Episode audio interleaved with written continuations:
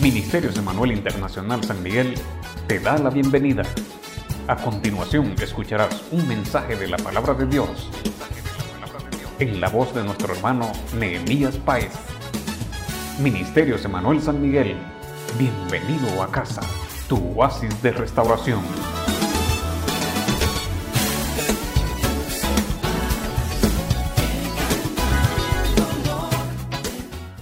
Dios les bendiga, hermanos.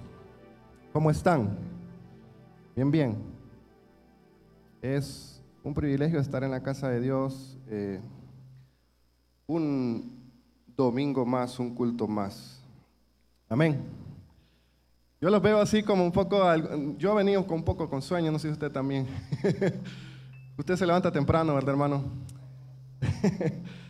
Eh, Dios es bueno, hermanos, y este tiempo que vamos a, compartir la palabra de Dios, espero que, que Dios hable a su corazón, así como también ha hablado eh, a mi vida.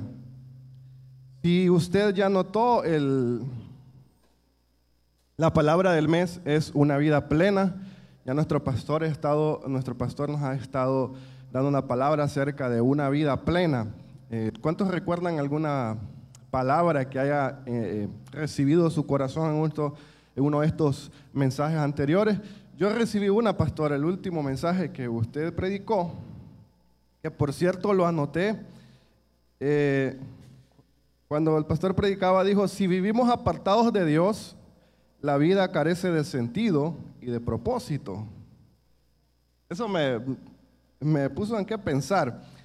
Si vivimos apartados de Dios, nuestra vida carece de sentido y propósito. Bien, esta mañana eh, vamos a meditar en la palabra de Dios. Eh, yo quiero que pensemos, y el tema de esta mañana es vida plena o vacía. Una comparación. Lo que entendemos por vida, hermanos, eh, nosotros somos seres vivientes, eso lo entendemos todos, vivimos. ¿Por qué? Porque respiramos, tenemos una vida humana, Eh, pero esta vida es una vida que puede ser plena. Cuando decimos plena, eh, la palabra pleno es, se puede eh, definir como algo completo, algo lleno, algo que no le falta nada. Eso es pleno. Por eso es que hay un versículo que dice que por cuanto fue humillado, se le fue exaltado a los humos y en él habita la plenitud del Padre. Está hablando de Jesús. Toda la plenitud le fue dada a Jesús. Significa que el todo lo tiene Jesús. Entonces cuando hablamos de una vida plena es una vida completa, una vida llena, una vida que no le falta nada. Y este tipo de vida solo se puede lograr viviendo en Dios. Ya lo vamos a ver. Cuando no entendemos qué es vivir en Dios, cuando nosotros intentamos vivir la vida bien con lo que nosotros hemos aprendido, no de parte de Dios, bueno, pues nosotros nos inclinamos a vivir nuestra vida natural, una vida terrenal. Quiero que aquí hagamos una, este, una eh, ¿cómo le diría? La palabra que quiero decirles, quiero que hagamos una comparación entre la vida natural o terrenal y la vida, no voy a decir vida espiritual, voy a decir vida plena. Una vida plena o una vida natural. Hay una diferencia. ¿Qué intento decirles, hermanos, cuando les hablo de una vida natural? La vida natural es la que todos tenemos cuando nos adecuamos al sistema. ¿Cuál sistema? Al sistema humano. Porque este mundo, todos saben, ¿verdad? Hay un sistema humano, lo rige el sistema humano. ¿Qué es este sistema humano? Pues estudiamos, trabajamos, queremos tener una casa, queremos tener hijos, después nos jubilamos, queremos ser abuelos. Póngale ustedes, ah, yo estoy poniendo ejemplos, ¿verdad? Pero cada quien tiene eh, un- un- una proyección de vida humana. Y dice, bueno, hasta nos dicen, ¿verdad? Eh, algunos que hemos estado en alguna clase y algún docente nos dice, ¿dónde te ves de aquí a 15 años? Empieza uno, ¿verdad? Eh, me acuerdo que alguna vez me preguntaron, ¿dónde te ves de aquí a 10 años? Yo tenía como 13, y dije, 10 años, pues tener 23. voy a poder hacer todo lo que yo quiera, uno de cipote, ¿verdad? Ya voy a poder salir solo, no me van a decir nada que yo llegue a las 10 de la noche a la casa. yo ya voy a tener carro propio, yo voy a andar, o sea, imagínense, yo me hice una proyección y dije, no, esa es la proyección humana. Está conmigo, hermano, es una proyección humana. Cuando nosotros nos enfocamos a una vida, de la vida que nosotros aprendemos del sistema humano, pues nosotros nos enfocamos a esas cosas. Cuando nuestra vida no está inclinada a vivir una vida plena en Dios, pues nos inclinamos al otro lado. Entonces, tenemos dos opciones, vivir una vida plena en Dios o vivir una vida humana o terrenal. ¿Estamos ahí? Ok. Si estos parámetros, hermanos, si estas condiciones sociales no las alcanzamos, hay algo bien duro y es que nuestra vida terrenal se convierte en una vida frustrada, una vida incompleta, porque hay cosas que no logramos alcanzar. ¿Y sabe por qué es dura la vida terrenal y humana? Porque existe la comparación. Comparación. Diga comparación. Comparación. Así que, hermano, no permitamos que el mundo condicione nuestra vida. Y quiero decirle esta mañana, con esta frase quiero iniciar, esto solo es la introducción, el lugar donde usted nace no determina su futuro. ¿Escuchó eso? El lugar donde usted nace no determina su futuro. Y esto aplica para todo. Usted puede haber nacido en un hogar desintegrado, eso no significa que su hogar va a ser desintegrado puede haber nacido en un lugar de extrema pobreza, no significa que usted va a, ser a vivir en extrema pobreza. Usted puede haber vivido, eh, nacido en un hogar donde sufría maltratos, donde tenía un padre alcohólico, eh, donde tenía una madre irresponsable. Eso no significa que usted está condicionado a vivir así. Así que quiero que esta palabra la, la deje en su mente y en su corazón. El lugar donde usted nace no determina su futuro. Algunos podrían decir, nacimos en El Salvador, hace algunos años, pues nuestro país era noticia en el mundo, que era de los más peligrosos de, la, de Latinoamérica, ¿verdad? del mundo.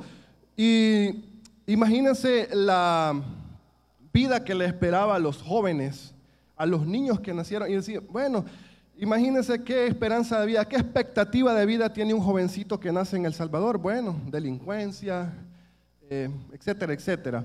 Pero ahí está esta palabra, el lugar donde nacemos no determina nuestro futuro. No estoy diciendo que nacer en El Salvador es malo, ¿verdad? Le estoy hablando de la perspectiva, de que algunas personas lo ven así. Ok, no hemos leído la Biblia, hermano. Vamos a leer la carta a los Colosenses, capítulo 3 y versículo 1, porque esto es palabra de Dios.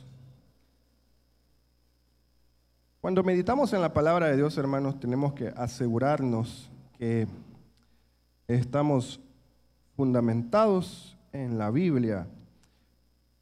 La Biblia es nuestra regla infalible de la fe. Colosenses capítulo 3 y versículo 1. Y dice así, sí, pues habéis resucitado con Cristo, buscad las cosas de arriba donde está Cristo sentado a la diestra de Dios. Se lo vuelvo a leer. Si pues habéis resucitado con Cristo, buscad las cosas de arriba, donde está Cristo sentado a la diestra de Dios. Eh, hay una palabra en este versículo que nos debería llamar la atención y es, habéis, es resucitado, cuando dice habéis resucitado. ¿Qué, se necesita para resucitar? Estar muerto. ¿Sí? Bueno, eh, pues dicho, para resucitar en Cristo se necesita haber creído. Sí, todo es correcto, haber creído en Cristo, haber aceptado a Cristo, y pero para resucitar necesitamos estar muertos primero. Entonces, en este versículo, eh, Pablo nos está exhortando y dice, si ustedes han resucitado con Cristo, ¿qué nos está diciendo? Ok, ustedes murieron a su vida humana antigua y resucitaron en una vida plena. ¿Cuál es la vida plena? La vida con Cristo. Entonces nos está diciendo Pablo, ok, ustedes murieron al hombre viejo y han resucitado con Cristo. Entonces busquen las cosas de arriba. Y aquí tenemos las primeras percepciones de qué es una vida plena. Es la que busca las cosas de arriba. ¿Por qué? Porque ahí está Cristo sentado a la diestra de Dios. Ok, en primer lugar, hermanos, quiero que pensemos, que hagamos eh, un análisis de la vida terrenal o natural. Eh, ya les hacía en la introducción un, pequeño bosquejo de qué era la vida terrenal. Pero hay algunas características de la vida terrenal o natural que nos va a ayudar a entender y quiero que esta mañana usted cuando escuche, eh, los que no están acá y los que están usted hermano, eh, haga en su corazón un examen rápido.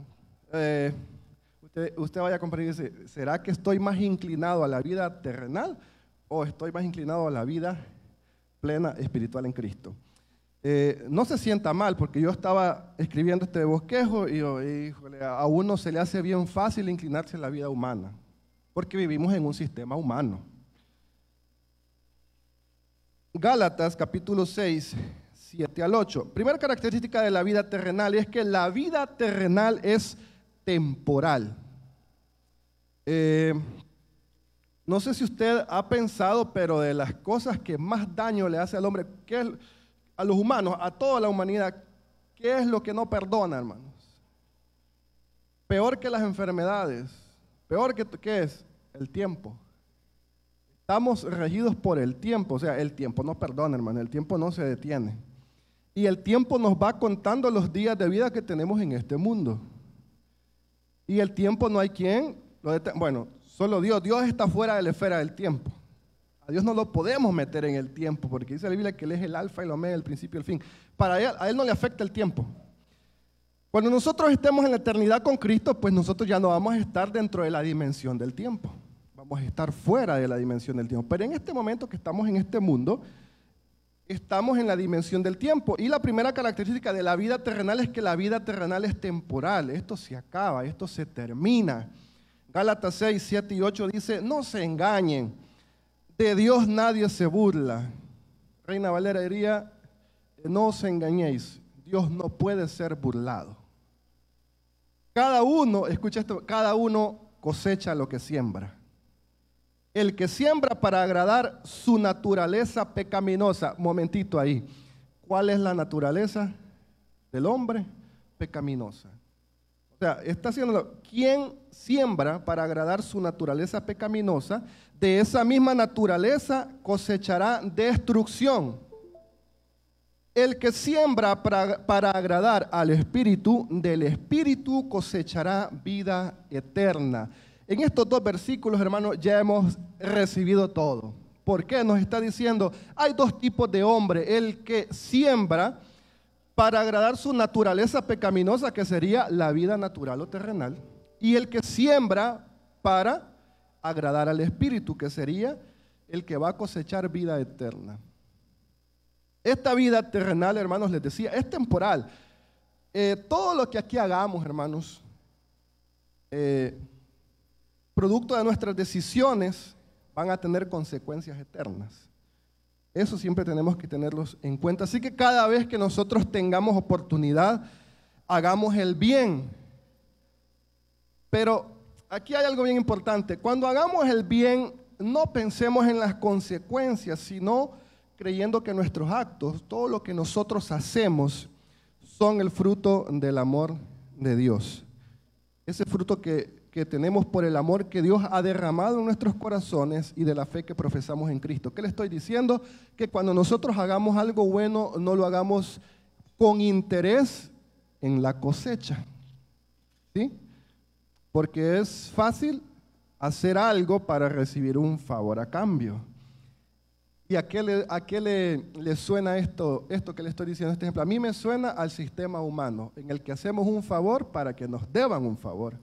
Esto lo podemos ver en el sistema político también, en la que alguien le hace un favor a otro y después este le cobra el favor político al otro.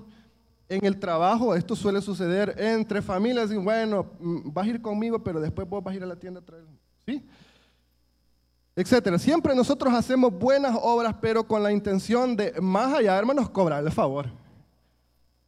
Entonces, cuando nosotros hagamos buenas obras, hagámoslo porque tenemos la convicción de que en nuestro corazón está el amor de Dios. Y ese es el amor que tenemos que tener. Entonces, la vida terrenal, les dije, es temporal. Segunda característica, la vida terrenal está llena de maldad. Colosenses 3, ahí mismo donde leímos, pero el versículo 5 al 9, les voy a leer.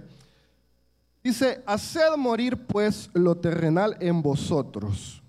Y aquí hace una lista de qué es lo terrenal. Colosenses capítulo 3, versículo 5 al 9. Haced morir pues lo terrenal en vosotros. Y aquí hay una pequeña lista. Dice, fornicación, impureza, pasiones desordenadas, malos deseos y avaricia, que es idolatría cosas por las cuales la ira de Dios viene sobre los hijos de desobediencia, en las cuales vosotros también anduvisteis en otro tiempo cuando vivíais en ellas. Escucha esto, cuando vivíais. ¿Dónde vivían estos? En el mundo terrenal. Cuando estos andaban en otro tiempo, vivían en ellas. Pero ahora dejad también vosotros, dice el versículo 8, pero ahora dejad también vosotros todas estas cosas, y hace otra lista, ira, enojo, malicia, blasfemia, palabras deshonestas de vuestra boca. El 9, no mintáis los unos a los otros, habiéndoos despojado otra vez del viejo hombre con sus hechos.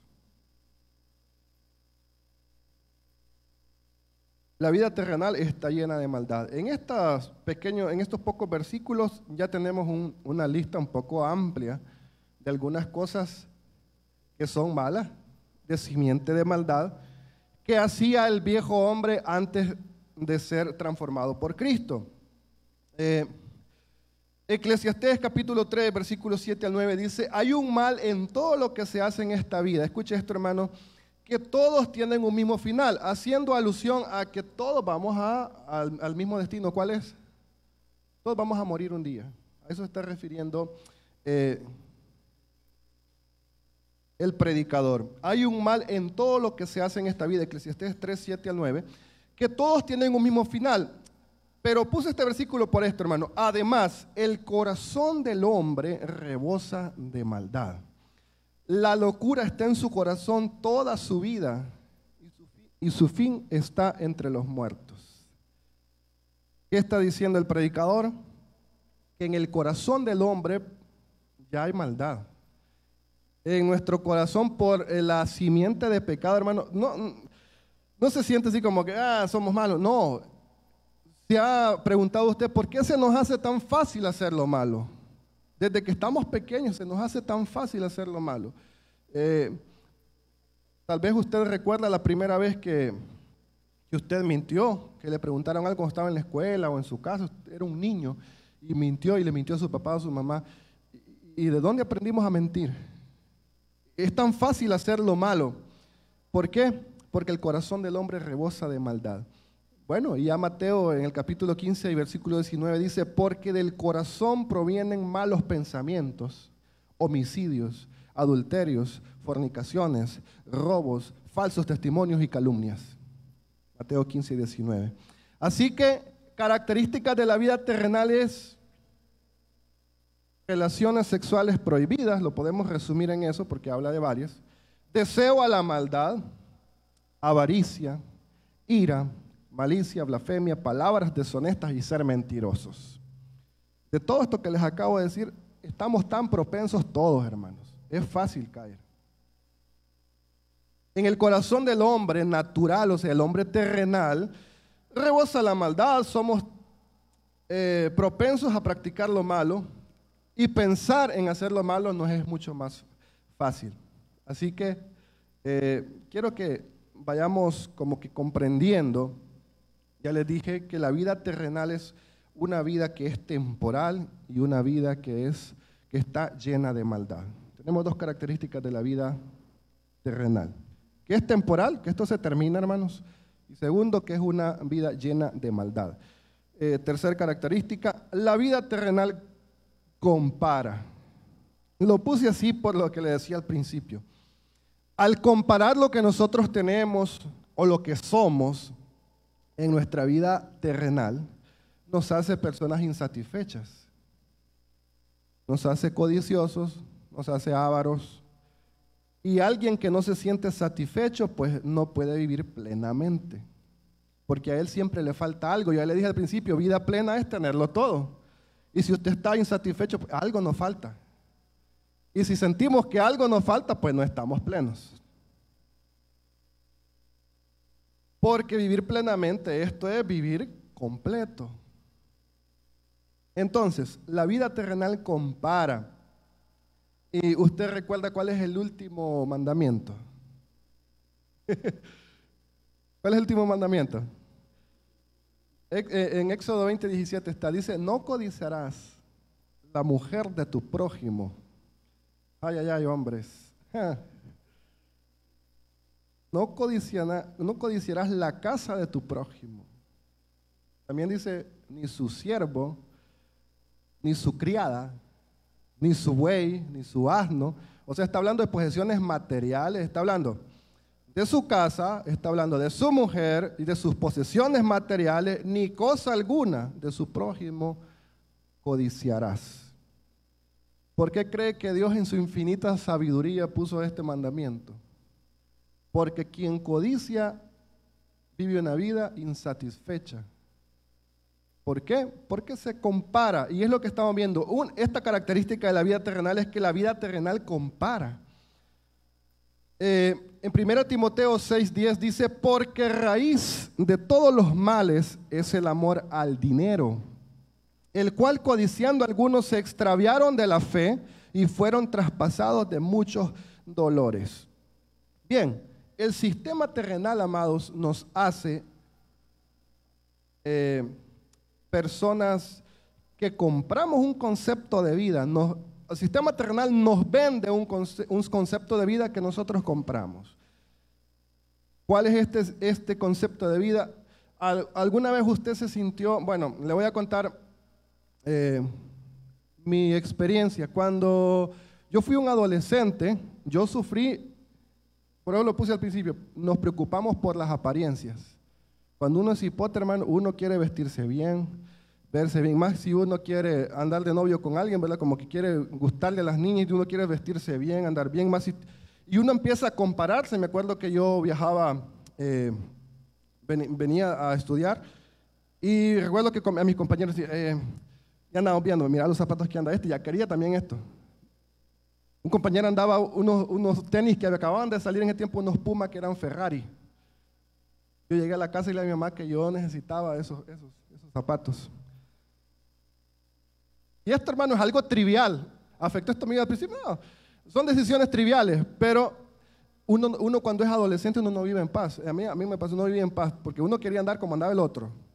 Y algunos arrastramos este, este estilo de vida hasta viejos, mayores, ¿verdad? Y andamos, hoy ya no comparamos tenis, ya no comparamos mochilas, ya no comparamos celulares, sino que comparamos casas, hoy comparamos carros, hoy comparamos ministerios, hoy comparamos llamados, ¿Me entiendes?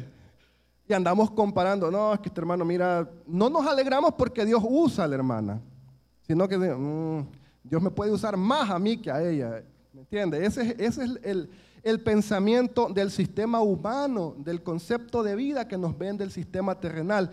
Adoptamos estilo de vida que no podemos pagar. Ojo aquí, hermanos. Eh, yo no estoy en contra de cuando alguien ora para que aquellas personas que tienen crisis financiera salgan de ellas. Está bien. Eh, o cuando estamos, o cuando tenemos deudas y, alguien ora para que salgamos de las deudas. Pero antes pensemos, ¿quién se metió a la deuda? O sea, no estoy hablando cuando alguien se mete en una deuda porque de verdad tenía una necesidad y no había de otra, hermano, adelante, no hay problema. Pero alguien que empezó a gastar en un estilo de vida que no podía pagar. ¿Me entiende? Ese es el problema. Cuando alguien empieza a comprar carro que no puede pagar, casa que no puede pagar, ¿qué pasa? Se van endeudando, endeudando y adoptamos estilos de vida que no podemos pagar. Y entonces, ¿cree usted que sería sabio y que sería justo que Dios viniera y le borrara y le pusiera a cero su cuenta en el banco, su deuda? ¿Por, quién está metido en la deuda? Porque usted o yo nos metimos a vivir estilos de vida que no podemos pagar. Es dura la palabra de Dios, ¿verdad, hermanos? A mí, estaba escribiendo esto y digo, hey, hey, ¿cómo vamos a hacer para dejar de compararnos con los demás, de preocuparnos por las apariencias, de adoptar estilos de vida que no podemos pagar, de imitar modas? De imitar filosofías huecas y humanas.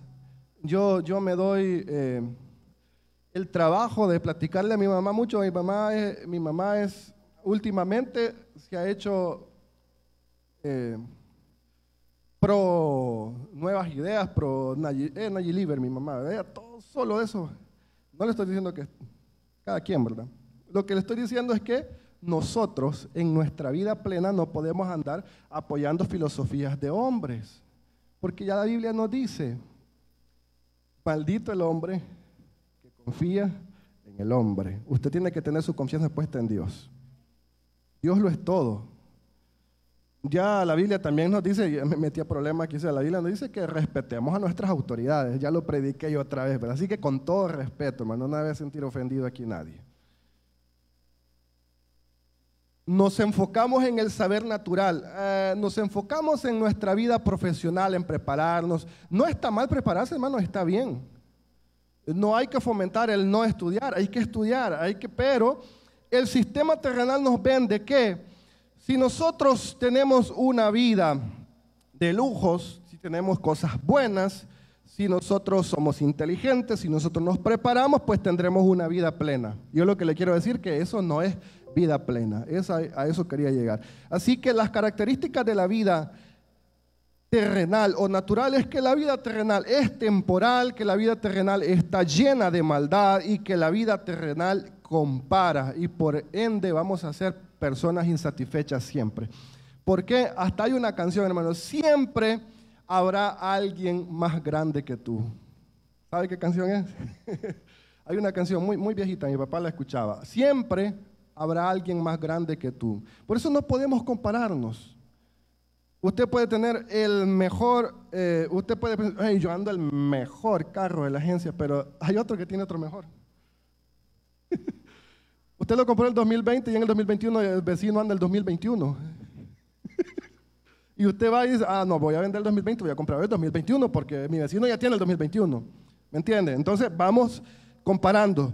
Entonces el sistema... Eh, terrenal nos vende este concepto de vida y en este concepto, si nosotros nos adecuamos al sistema terrenal, nunca vamos a estar plenos, nunca vamos a estar satisfechos. Ok, hermanos, basta ya de hablar de vida terrenal y vida natural. Creo que todos hemos estado eh, atentos y hemos entendido qué es vivir una vida apartada de Cristo y qué es vivir una vida terrenal o natural. Ahora, lo que nos atañe a nosotros los cristianos, hijos de Dios, es la vida plena que es en Cristo Jesús. Colosenses capítulo 3 y versículo 10 dice, y revestido del nuevo, eh, voy a hacer contexto ahí, en el, en el versículo 9 está hablando del viejo hombre. Entonces por eso es que ahora dice, y revestido del nuevo, o sea, del nuevo hombre, el cual conforme a la imagen del que lo creó se va renovando hasta el conocimiento pleno. ¿Escuchó esa última palabra? Pleno. ¿Le suena? Vida plena conocimiento pleno. ¿Qué significa? El conocimiento del todo. ¿Y quién es el todo?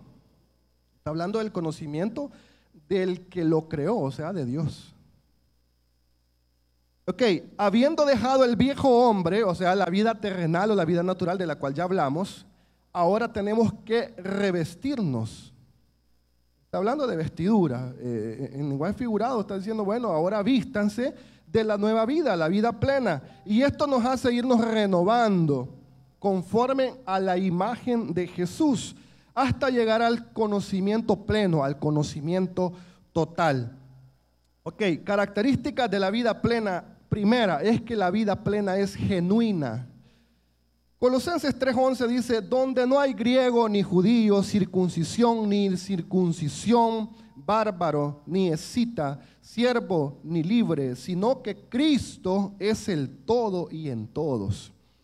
Eh, yo quiero resaltar de esto, hermanos, y lo más importante me parece es que Cristo es el todo. Puede declararlo conmigo, Cristo es el todo. Conocer a Cristo es el tema principal y lo más importante de una vida plena. Eh, conocer a Cristo tiene que ser nuestro mayor anhelo. El tema principal de nuestra vida es Cristo. Mire, por ahí hay algunos que nos pueden tildar de religiosos, de fanáticos porque andamos metiendo a Cristo en todo. Porque metemos a Jesús en todo, porque metemos a Dios en todo. Pero quien no pone a Dios primero en todo, no puede tener una vida plena. Y cuando digo vida plena, recuerde, una vida llena de todo, una vida completa. Entonces, no podemos apartar a Cristo de nuestro trabajo. No, llévelo al trabajo. Usted no puede apartar a Cristo eh, cuando está en su tiempo de compartir con amigos. O sea, en el tiempo en el que uno hace relajo con sus amigos, bromea, ahí tiene que estar Cristo.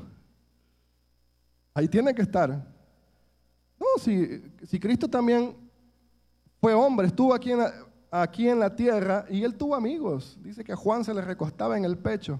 Lázaro lloró por Lázaro porque era su amigo.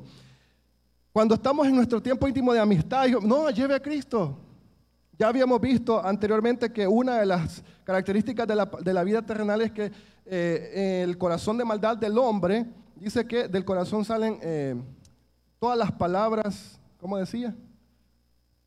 Palabras, palabras deshonestas. Eh, y se nos es tan fácil, hermano, cuando estamos en, en tiempo de, de, confianza y de amistad con nuestros amigos, pues se nos salen palabras deshonestas a veces, a veces hablamos de cosas que no convienen, porque estamos en el, en el relajo, ¿verdad?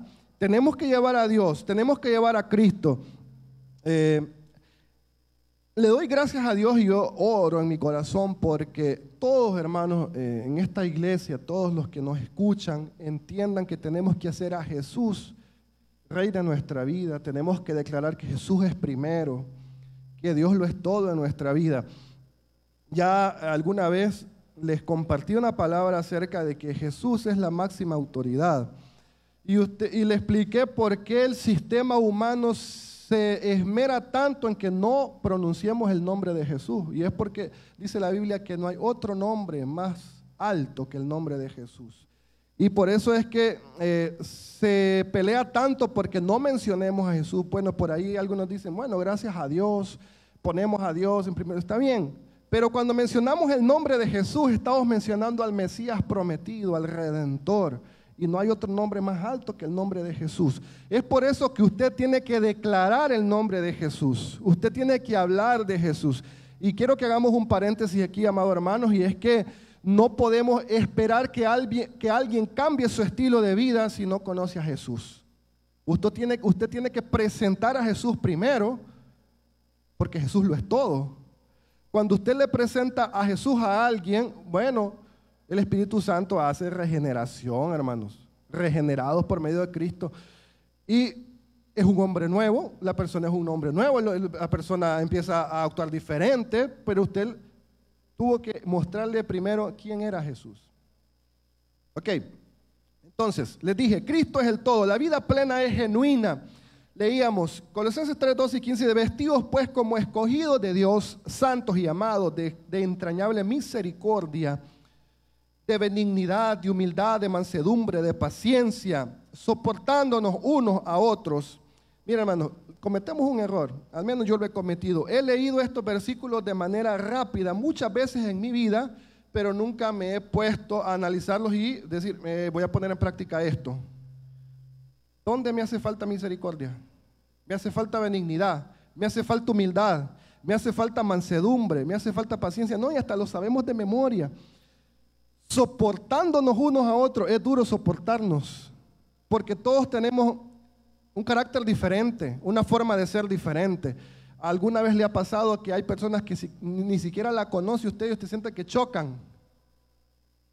Ni siquiera la conoce usted, pero usted la vio y como que algunos dicen que es porque son, son parecidos. Personas que son parecidas dicen que no. no, no, me voy a meter ese problema. Pero, ¿qué, ¿qué le estoy diciendo con esto? ¿Qué trato de decirle? Hermanos, nosotros tenemos que soportarnos unos a otros, más ahora que estamos diciendo, bueno, amarnos unos a otros, perdonarnos unos a otros. Si alguno tuviera queja con otro, escuche esto, de la manera que Cristo te perdonó, así también hacedlo vosotros. Pero el 14, estoy en Colosenses 3, dice el 14, y sobre todas estas cosas vestidos de amor, que es el vínculo perfecto. Y escuche esto, y la paz Dios gobierne en vuestros corazones, a la que asimismo fuiste llamado en un solo cuerpo y sed agradecidos. Hermanos, escuche esto, no valoramos como se debe toda la bondad hasta que nos falta. esto? Nosotros como humanos no valoramos, cuando digo toda la bondad es todo lo bueno que acabamos de leer, toda la bondad no la valoramos hasta que nos falta. Una vida sin paz, sin bondad y sin amor es una vida vacía. Y no solo por decirlo. En el transcurso de nuestra vida se nos van agregando responsabilidades que no teníamos. Yo, yo aprecio a mi bebé cuando mi bebé está durmiendo en medio de nosotros, ella duerme en medio de los dos. Que duerme tranquilamente, ella duerme. Ella no se está preocupando si yo mañana voy a tener dinero para comprarle su comida. Ella no está preocupada por nada. Se lo dije, un bebé duerme tranquilo. Ella no tiene ninguna preocupación. Ella se, despierta chichi, chichi pidiendo leche, comida. No hay ninguna preocupación. Cuando nosotros estamos, ya tenemos cuatro o cinco años, ¿en qué pensamos, hermano? Yo me acuerdo cuando era un niño, yo en la noche, yo le oraba a Dios para que terminara rápido la noche para seguir jugando. Yo oraba y decía que pase rápido la noche porque quiero seguir jugando. Jugando y jugando. Jugaba, bueno, le estoy hablando ya con por el 90, 94, 95. Yo jugaba con bicicleta, ponía ladrillos, tablas y me golpeaba todo, hermanos. Me hería porque jugaba a ser ninja con los machetes de los trabajadores de mi papá. Pero esos eran mis juegos. ¿Y qué creen que me preocupaba a mí? Nada, hermanos. Cuando me daba hambre, ya mami, dame comida. Eh, tenía sed, iba a tomar agua. Y, depende, eh, en el transcurso de nuestra vida vamos adquiriendo responsabilidades. Luego eh, tuve que ir a la escuela y recuerdo esa parte traumática de mi vida en la que me ponían a hacer tareas y yo lloraba y le decía, papá, ¿quién inventó la escuela? Pero yo con un odio. ¿Quién inventó la escuela? Y me decía, ¿por qué querés saber? Para matarlo. Imagínense, hermano. ¿Quién me había enseñado a mí eso? Ve ahí cómo la simiente de maldad, ¿verdad? Un niño, hermano, yo odiaba al que había inventado la escuela. ¿Qué le quiero decir? Y uno va eh, creciendo y uno va adquiriendo responsabilidades. Hubo un tiempo, bueno, ya, ahora a usted le tienen, usted tiene que administrar lo que le dan. Me acuerdo que un par de veces me quedé sin dinero por irme a meter a un ciber y yo no tenía para irme de regreso en el bus. Por irme a meter a un ciber. Me acuerdo que le llamé a mi mamá del colegio, mamá, no tengo nada para irme. Y me di, ¿y el dinero que te di? Se me perdió, le dije. Me acuerdo que me pasó a mi papá, y a mi papá lo respeto, y mi papá, yo, híjole, mira, me dijo mi papá, vas a ir a la terminal, ahí está el motorista o el cobrador, me dijo, todos los días te llevan, ya te conocen. Decirle que por favor te lleve y que mañana le vas a pagar. Yo con pena, hermano, yo, como unos hipótesis, yo no tenía valor, yo me acuerdo que me fui a la terminal. Yo fui y le dije, y con, toda la pena del mundo, le dije, fíjese que me quedé sin dinero. ¿Cree que me puede llevar? Yo mañana, otra vez que lo vea, le voy a pagar. Sí, subiste, me dijeron. Iba yo, mire, cuando pasó cobrando el cobrador, yo iba cobrando, yo agachadito eh, eh, en el asiento ahí. Y, y, me hizo todavía, pasaje, pasaje. Y ya levanto la cara, ah, me dijo, así yo. La segunda vez que me pasó, yo ya no avisé porque yo sabía que mi papá me iba a mandar otra vez a pedir el favor. Me vine caminando desde el colegio, que es ahí por el mercadito San Nicolás. Me vine a pie hasta casi aquí donde Walmart. Y fíjese que en todo el camino, hermanos, me encontré 45 centavos. O sea, me encontré una cora, después un 10, después así. Cuando ya iba por aquí, yo ya traía 45 centavos, pero el pasaje valía 75. Y me acuerdo que el bus paró bus que se llamaba La Querida. Un buen amigo, eh, Freddy Conde, eh, es hermano de, unas hermanas que se congregaban aquí, y me dice, Nehemitas, porque así me dice, mi papá se llama Nehemías, entonces me dicen Nehemitas. Nehemitas, ¿y qué vas haciendo aquí? Me dijo, yo caminando en la carretera para allá. Para la casa voy, le dije, subiste, me dijo. Y ese hermano no me cobraba el pasaje, entonces Gracias a Dios me fui, me llevé 45 centavos de gratis ese día. Lo que le quiero decir que no me di responsabilidades, hermano. Yo me iba a meter al ciber cuando acordaba me decían, ya estuvo el tiempo, deme otra hora, le decía yo, y era el último dólar. ¿En qué estaba pensando yo? ¿Y cómo me voy a regresar? Bueno, experiencias de la vida, ¿verdad? Ahora, hermanos, ¿en qué cree que pienso? Bueno, tengo que trabajar. Ahora tengo una esposa y tengo una hija. ¿Y, ¿y quién creen que es el responsable de que no le falte nada? Pues yo ahora sí tengo que pensar en mis responsabilidades. ¿Por qué estoy hablándoles de esto, hermanos? Y es que les estaba diciendo que hasta que nos falta estas cosas es cuando entendemos que es algo importante. Cuando tenemos una vida sin paz, hermano, eso es feo, hermano. Ahora que ya tenemos todas las responsabilidades aquí, hay muchos, todos los que son mayores aquí, saben que dormir sin paz, eh, no se puede dormir. Acostarse faltándole la paz a uno. No sé, algunos han tenido que vivir algún momento en el que los han amenazado, los han extorsionado. Hermanos, ahí es cuando uno entiende lo importante y lo maravilloso que es tener paz en nuestra vida. Cuando no tenemos paz, vivimos intranquilos, con dolor, porque lo contrario a paz es intranquilidad o también puede ser dolor. Y si no hay bondad, que bondad es lo bueno, que es lo contrario a la bondad, es la maldad. Y si no hay amor, que es lo contrario al amor, hay odio. Entonces no podemos estar en, en, el medio, no podemos estar diciendo, bueno, no tengo ni amor ni tengo odio. Yo no amo ni odio. Mentira, hermanos. Si usted no ama, está propenso a odiar. Si usted no tiene paz, está propenso a vivir en la maldad. Entonces, aquí radica la importancia de que nuestra vida sea plena en Cristo. ¿Por qué en Cristo? Porque alguien apartado de Dios no puede tenerlo todo. Siempre viviremos en oscuridad si estamos apartados de Dios. Aunque el mundo y el sistema humano nos diga que somos exitosos, esto es temporal, hermanos. Malo es insatisfactorio. ¿Por qué? Porque siempre nos vamos a comparar, esto se va a terminar. Y es lo que estamos viendo las características de la vida eh, terrenal. Tercera característica de la vida plena es que la vida plena, hermanos, tiene deberes sociales. ¿Por qué puse esto? Y es porque eh, usted puede decir, bueno, ahora yo soy hijo de Dios, he aceptado a Cristo, Dios me ha cambiado y yo tengo una vida plena. Eh, quiero hacer un paréntesis aquí, hermanos, cuando dice aquí que no te va a faltar nada, eh, cuando dice que le pidamos a Dios y que conforme a sus riquezas, en gloria os suplirá todas cosas que le falten, pero el final dice a los que conforme a su propósito fueron llamados. Entonces yo te quiero dar la clave, para que no te falte nada, tienes que estar en el propósito de Dios. A eso está refiriendo el versículo. Dice la Biblia que no te va a faltar absolutamente nada a los que conforme a su propósito fueron llamados. ¿Qué significa?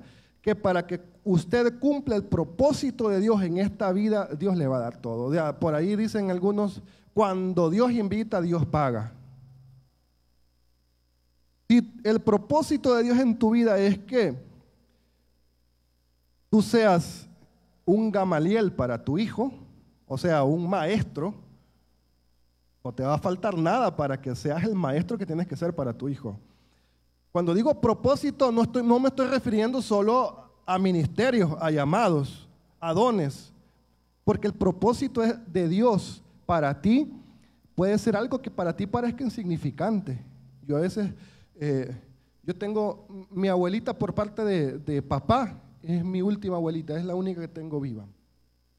Y mi abuelita entró a la iglesia porque ella dice que sintió el deseo de ir a la iglesia, ella le dieron ganas de ir, ella no era cristiana, ni, nadie de su familia era cristiano. Y dice que eh, entró a la iglesia Santuario de Amor. Y estaba el hermano, no recuerdo bien la historia, le, mentiría, pero ella dice quién estaba predicando y todo. entró. Y eh, Y dice que el hermano gritaba para predicar. Y dice que mi papá eh, era un bebé y lloraba. Y dice, ¿por qué, por qué grita tanto ese hermano? Y que decía, salía a callarlo y entraba otra vez. Pero volvió a ir. Lo que le quiero decir es que eh, hace, el año pasado mi abuelita cumplió, cumplió años. Y cuando me tocó dar las palabras, yo comprendí algo en, en el Señor y dije, el propósito de vida que Dios le dio a mi abuelita fue que sus hijos le conocieran, que, mi papá y mis tíos conocieran a Dios. Imagínense, mi abuelita nunca hubiera entrado a la iglesia, si nunca los hubiera corregido, porque mi papá, tenía una simiente de maldad tremenda, hermano. Dice mi papá que eh, yo soy del Cantón El Brazo. Desde el Cantón El Brazo lo mandaban a estudiar a la Ofelia Herrera. Y mi papá no quería estudiar y dice que mi abuelita agarraba un, chirrión, ya saben, un chilillo, un palito de guayaba y lo, lo traía, pero hasta el desvío, a que agarrar el bus. Mi papá dice que por no gastarse el dinero del bus se venía a pie para San Miguel, dice que por ratos corriendo, por ratos caminando. Eh, y no entró, no entró a la escuela, porque dice que el, en el primer día de clases le preguntaron la tabla del, no me acuerdo, la del 2 o la del 3, no si las había. Entonces el siguiente día él se venía a estudiar, pero se quedó comiendo almendras ahí en la Belén, ahí afuera. Y así dice que siguió unos días, después dice que se iba al, al, al ex cine ahí, estaban otros colegios, se les escondía, se metía, dice que se iba ahí donde estaban encunetados y les metía la mano en la bolsa a los bolos. la cosa fue cuando la primera reunión, y mi abuelita fue a la reunión, ¿y usted por quién viene, madre? Le dijeron, vengo por Nehemías, le dice mías. Dice que le dice la maestra a la otra, es aquel niño que solo vino el primer día, le dice. Hermano, ya estaba a mitad de año, creo, o, entrega de, certificado, no sé qué era, pero lo tuvo que corregir. Y yo, para la gloria de Dios, yo, yo considero a mi papá un gran hombre. Mi papá es un hombre eh, con el conocimiento de Dios. Y lo que más le agradezco a mi papá, que mi papá a mí me corrigió y me enseñó desde pequeño, me decía, Dios es todo en la vida. La vida es vacía si no tenés a Dios. Tenés que darle la gloria a Dios. Mi papá todo el tiempo me ha dicho, adiós, adiós, adiós. Y bueno, la Biblia no de gusto dice, instruye al niño en su camino. Hermano, eso se me quedó grabado tanto a mí. Dios, Dios, Dios. mis recuerdos más antiguos en la noche mi papá me sacaba de las estrellas y me decía, después de esas estrellas Dios vive más arriba, todavía es más grande. Me contaba de Dios, le encantaba contarme de Dios. Solo estoy esperando que mi niña entienda para contarle de Dios también. El propósito de vida a ti te puede parecer insignificante. Tal vez te he dicho, bueno, ¿qué propósito de vida más grande el de un vulcanólogo, verdad? O el de un biólogo marino o el de un político que cambiará una generación eh, en un país. No. ¿Y qué tal si el propósito de vida tuyo es que impactes a los de tu casa?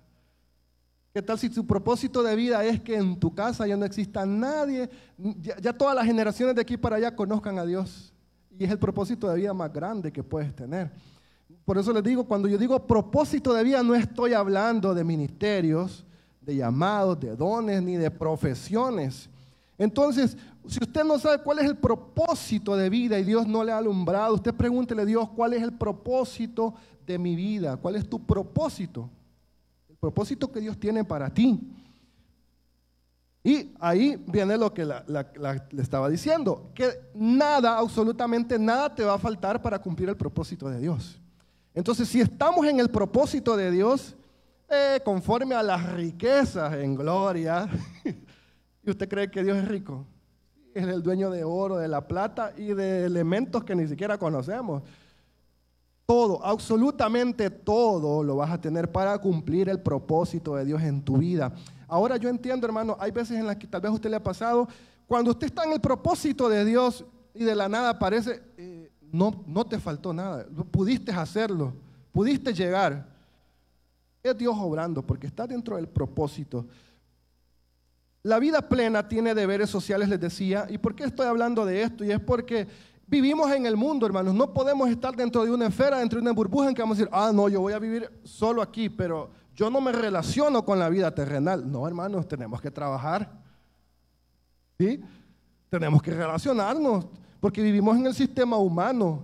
Tenemos que pagar cuentas, pagar recibos, tenemos que relacionarnos en la escuela en el estudio, después como padres en la escuela por nuestros hijos, etcétera, etcétera. Entonces Pablo les dice a los colosenses algunos deberes sociales, Pablo les recuerda, y esto es duro, hermanos, eh, no me lo vayan a malinterpretar, ¿verdad? pero es la palabra de Dios, lo voy a leer como está, dice, casadas, están sujetas a vuestros maridos, como conviene en el Señor. Lo que pasa es que cuando somos hombres solo les leemos, ¿verdad? No leemos el siguiente. Maridos, amad a vuestras mujeres y no seáis ásperos con ellas. Eh, ya se lo dije en un, mensaje.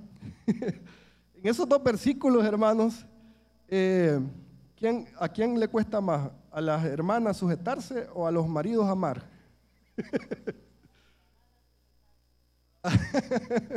no vamos a entrar en ese dilema, hermano. Lo que les voy a decir es que eh, yo hablo como hombre, ¿verdad?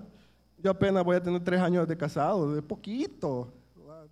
No, no, no le hablo con experiencia, sino que le digo, ya, se lo dije, en este versículo, en el 19, está, está el secreto para que los hombres seamos felices. Maridos, amad a vuestras mujeres y no seáis ásperos con ellas.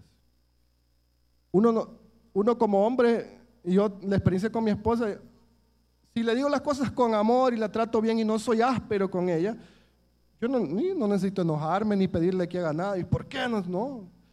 Que con amor todo se logra, siendo amables.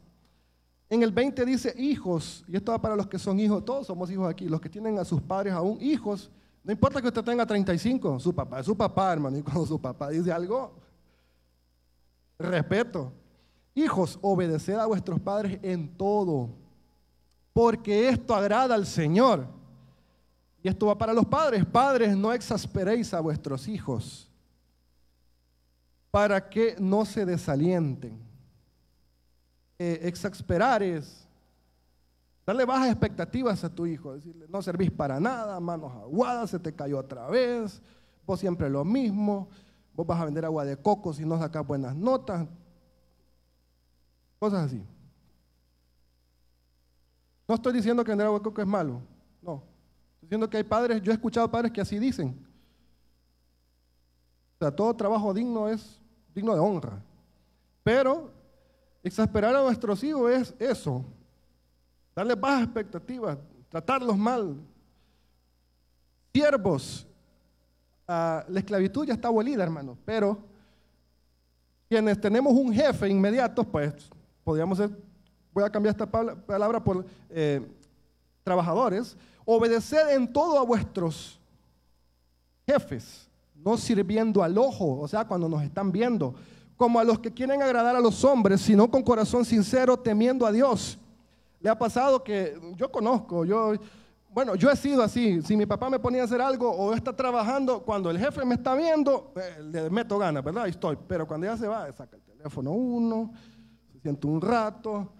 El otro día estuve en el taller con, una prima, la acompañé porque me dice que le da miedo que la estafen. Bueno, fuimos.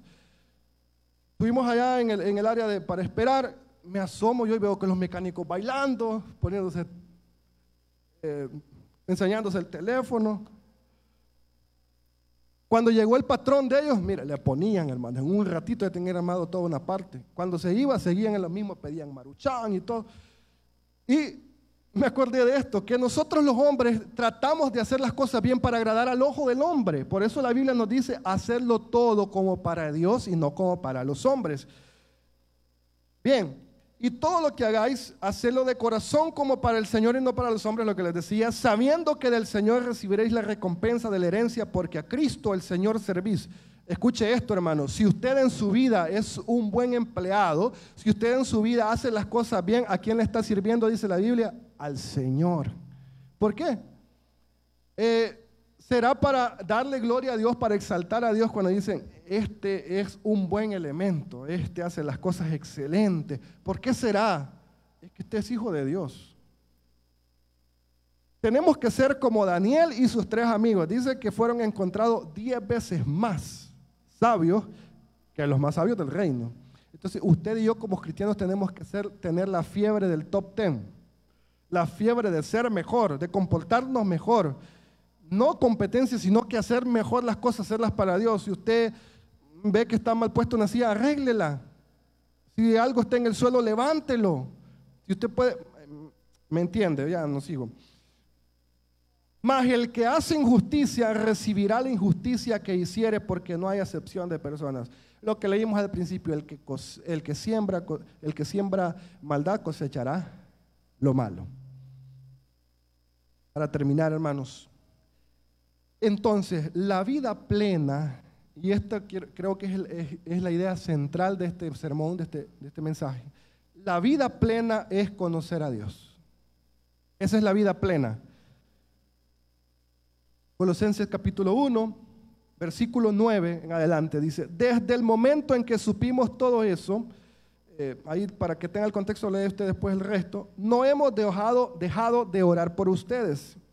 Escuche esto, y siempre le pedimos a Dios que puedan conocer su voluntad y que tengan toda la sabiduría y la inteligencia que da el Espíritu Santo.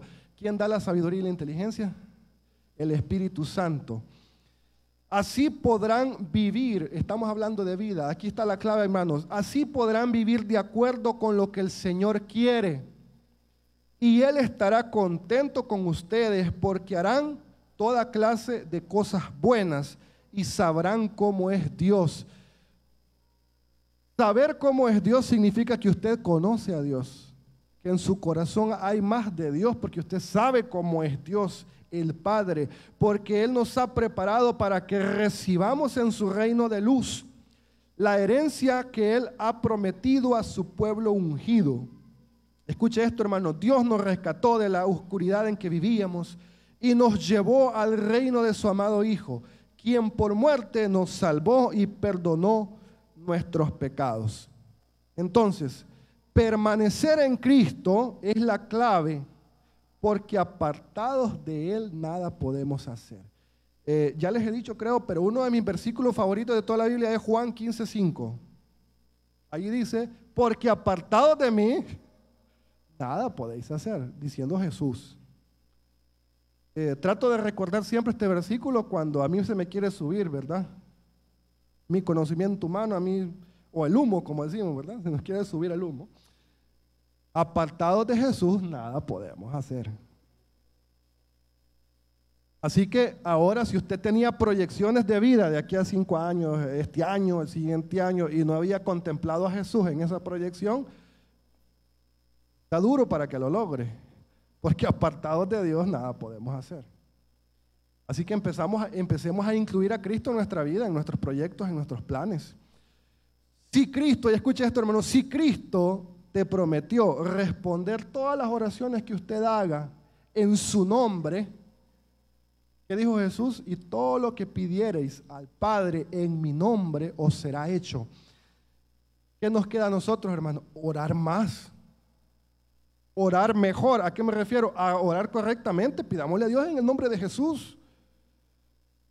La única motivación de todo, y cuando digo todo este, todo lo pleno, lo que hacemos debe ser eh, esto es lo más duro, hermanos. Escucha esto, la única motivación de todo lo que usted hace, de toda su vida, debe ser lo siguiente, dar toda la gloria a Dios. Eso tiene que ser la motivación de todo. Es que cuando digo todo, quiero que se entienda todo lo que usted hace. Esta tiene que ser la primera de todas. Es la única, la motivación de dar toda la gloria solo a Dios. Vaya, quiero que aquí pensemos algo, hermano. Darle la gloria a Dios no es para la gloria de Dios, hermanos, voy a cantar, no importa que me salga mal. Decir que le vas a dar gloria a Dios no es darle la gloria a Dios. O, tú estás celebrando y por la gracia de Dios me compré esto, mira. Solo porque dijo que por... No, eso no es darle la gloria a Dios.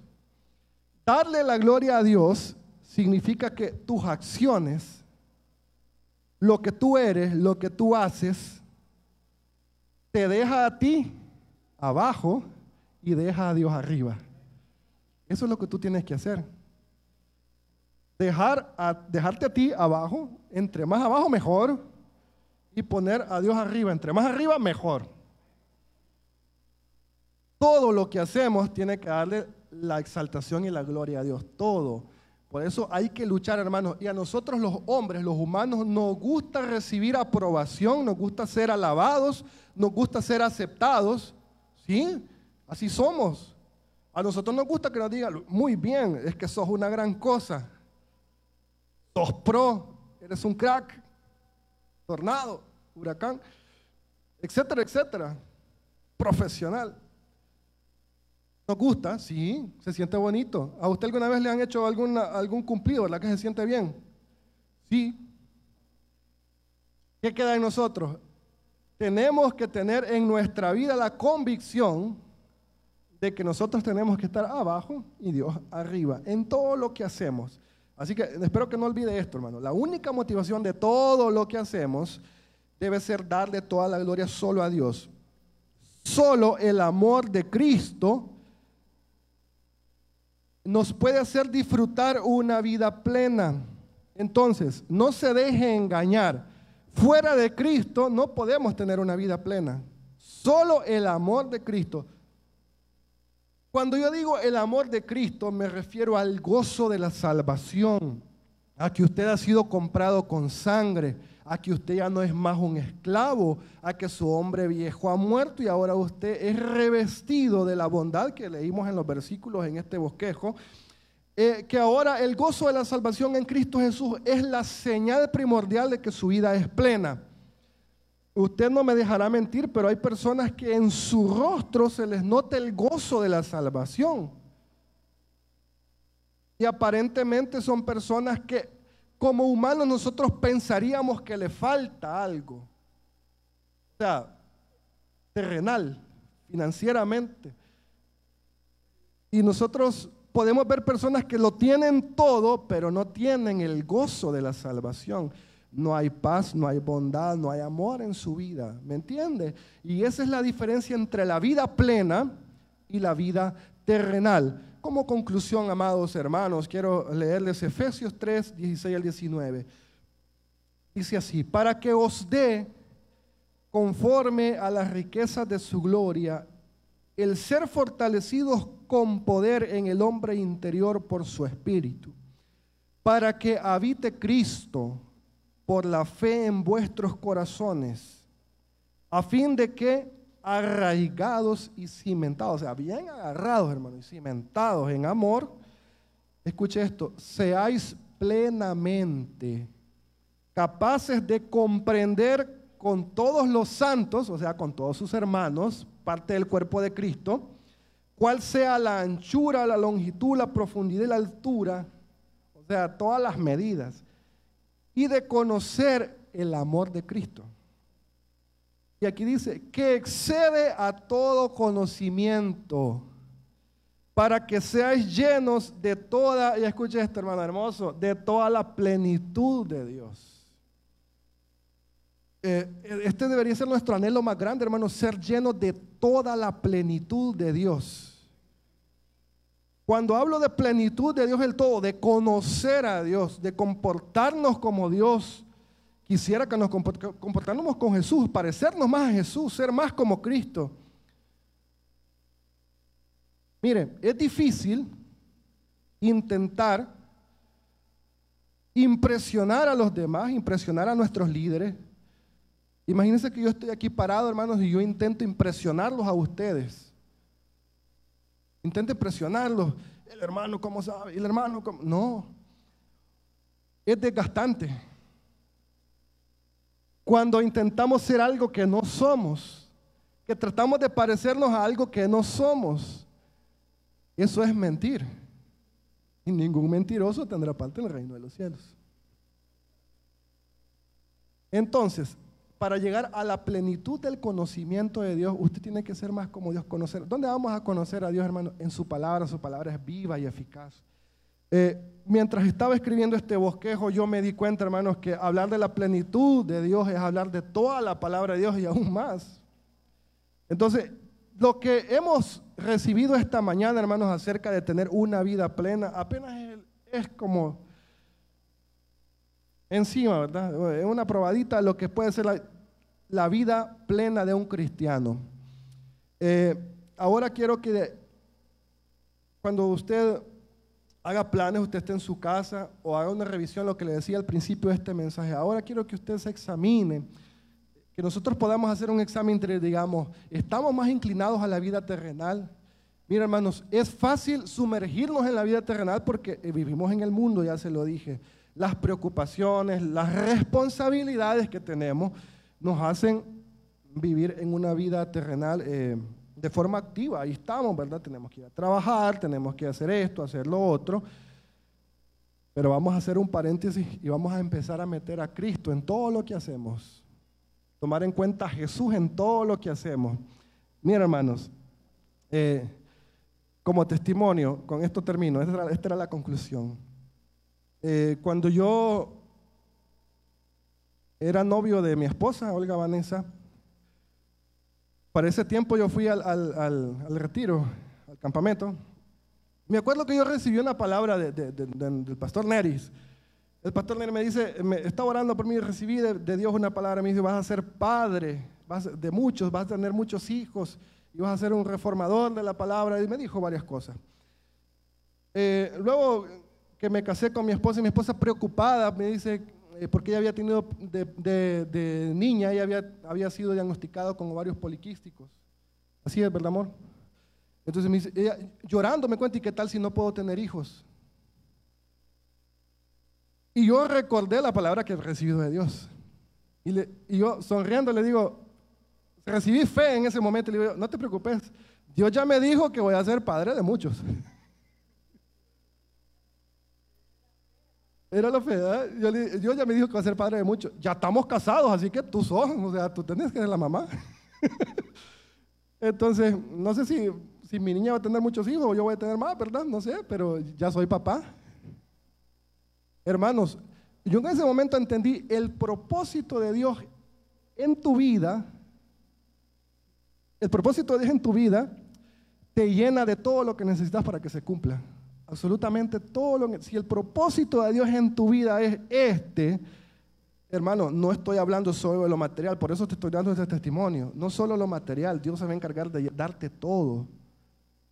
Si usted necesita encontrar una buena esposa, un buen esposo, los que son solteros, porque el propósito de Dios es hacer algo, Dios se lo va a dar.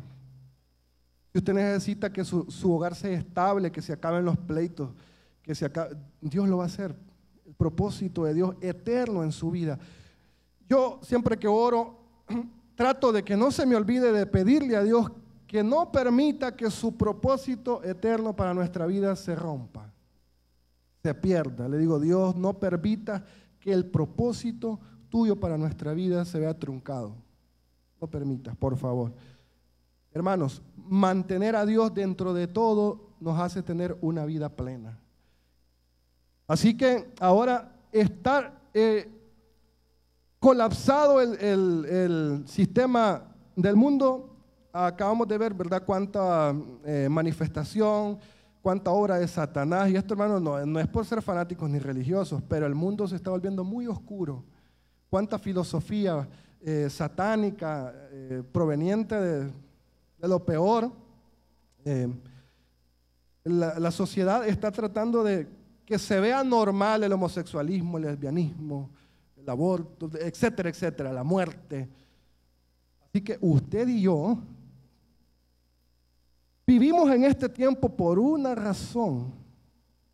Usted y yo estamos viviendo en un tiempo en el que el mundo se está poniendo oscuro, pero usted y yo podemos tener una vida plena, haciendo a Cristo el primero en nuestra vida siempre. Y ahora, hermanos, escuche esto. En el Evangelio de Marcos, en el capítulo 1, versículo 1, dice, el Evangelio de Jesucristo, principio del Evangelio de Jesucristo. Yo quiero que no olvide esto, con esto voy a cerrar. No quiero que olvide esto, hermano. Usted ha sido llamado a llevar las buenas nuevas de salvación a los demás.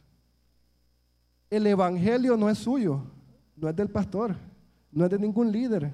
El Evangelio es de Jesucristo. Las buenas nuevas de salvación son de Jesucristo. Y hermano, ya le he dicho, nombre sobre todo nombre. Y donde llega Jesús, llega todo. Donde está Jesús, hay todo. Y donde una vida tiene a Jesús primero, es una vida plena. No olvide eso. Eso es, aquí se encierra todo lo que hemos hablado esta mañana. Tener a Jesús en nuestra vida nos hace todo. Así que usted vaya a su casa y muestre primero a sus familiares en su entorno pequeño de que Jesús lo es todo, de que la vida plena se puede con Cristo. muéstrale a sus compañeros de trabajo, háblele a sus amigos de Cristo. Hablemos de Jesús, hermanos, hablemos más de Jesús. Quiero orar rápidamente por todos nosotros. Así como está, hermanos, si puede inclinar su rostro y si puede levantar su mano. Amado Dios, te damos gracias por esta palabra. Te pedimos que nuestro corazón, Señor, atesore lo que nos has hablado. Que todos aquellos que tienes para nuestra vida, que tienes para la vida de mis hermanos, Señor, que tu propósito eterno se cumpla en sus familias.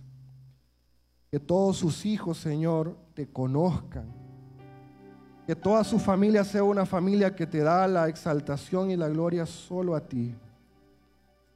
Ahora en el nombre de Jesús queremos declarar, Señor, de que tú eres rey y señor de esta casa, de esta iglesia, de todas las familias aquí representadas. En el nombre de Jesús.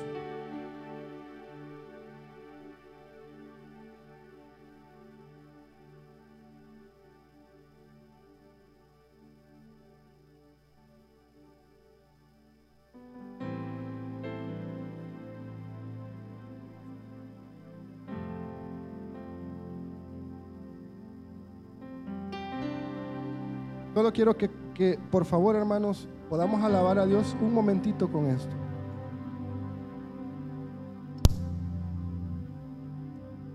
Esta canción ya la hemos cantado, pero quiero que usted lo diga. Levantamos tu nombre en alto, más alto, más alto. Levantamos tu nombre en alto. Quiero que diga esto. Rendimos todo a ti. Rendimos todo a ti. Rendimos todo a ti. Rendimos todo a ti. Rendimos todo a ti. Rendimos todo. Levantar las manos es una señal de rendición al Señor. Si puede levantar su mano, está mostrando rendición a Dios. Oh Dios, danos nuevo corazón y en tu gloria ver exaltar tu nombre en alto, tu nombre en alto más alto, más alto, levantamos tu nombre en alto, más alto, más alto, rendimos todo a ti, dígalo, rendimos todo a ti, nuestra casa, nuestra familia, todo lo que poseemos, lo rendimos a Jesús. Lo decimos fuerte, rendimos todo a ti rendimos todo a ti, rendimos todo a ti, rendimos todo a ti, pedimos, oh Dios, danos limpio corazón y tu gloria exaltar. Y esta iglesia dice, en alto, más alto, más alto, levantamos tu nombre en alto, más alto, más alto, rendimos todo a ti, rendimos todo a ti.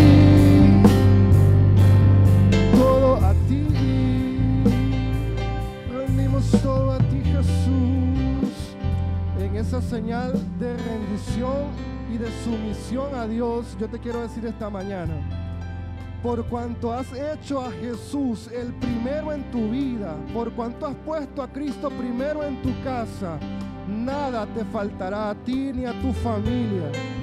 Por cuanto has puesto a Cristo primero en tu trabajo, será bendito. Por cuanto has puesto a Cristo primero en tus proyecciones y en tus visiones, serán prósperas y exitosas. todo lo que hagas de ahora en adelante en el nombre de Jesús, poniendo a Jesús primero, te será hecho. Todo lo que pidas a Dios en el nombre de Jesús te será concedido. Aquello que le estabas pidiendo a Dios por mucho tiempo y esto no llegó, esto parecía que estaba perdido. Yo te digo esta mañana, Dios resucita sueños. Dios levanta muertos. Y aquello que estaba muerto para ti, Dios lo resucita esta mañana. Aquello que ya tenía la piedra puesta, aquello que ya tenía más de tres días, aquello que tenía más de tres años de estar sepultado, Jesús llega ahora y cuando Jesús llega, llega la vida. Cuando Jesús llega, se va la muerte. Muerte de sueños, muerte de propósitos, muerte de ministerio, muerte de llamados, muerte de tu corazón, muerte de ese amor y ese fervor dentro de ti para Cristo. Ahora en el nombre de Jesús, vamos a empezar a clamar a Dios en nuestra vida. Vamos a empezar a darle gloria a Dios en nuestra vida siempre.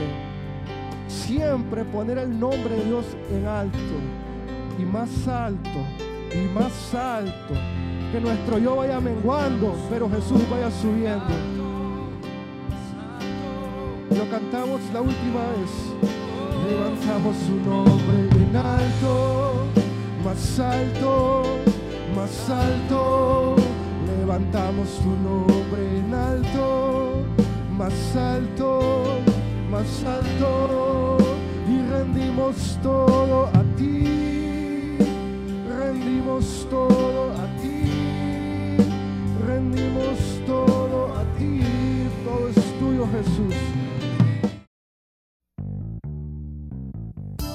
Si este mensaje ha sido de bendición para ti y sientes la necesidad de entregarle tu vida a Jesucristo, repite la siguiente oración. Señor Jesucristo, te recibo hoy como mi único y suficiente Salvador personal. Perdona todos mis pecados y escribe mi nombre en el libro de la vida. Gracias por mi salvación. Amén. Si has recibido a Jesucristo hoy, te invitamos a que te congregues con nosotros Estamos ubicados sobre calle Elizabeth, Polígono B, número 5, Colonia Jardines del Volcán, San Miguel. Síguenos en nuestras redes sociales como Ministerios Emanuel San Miguel. Te esperamos.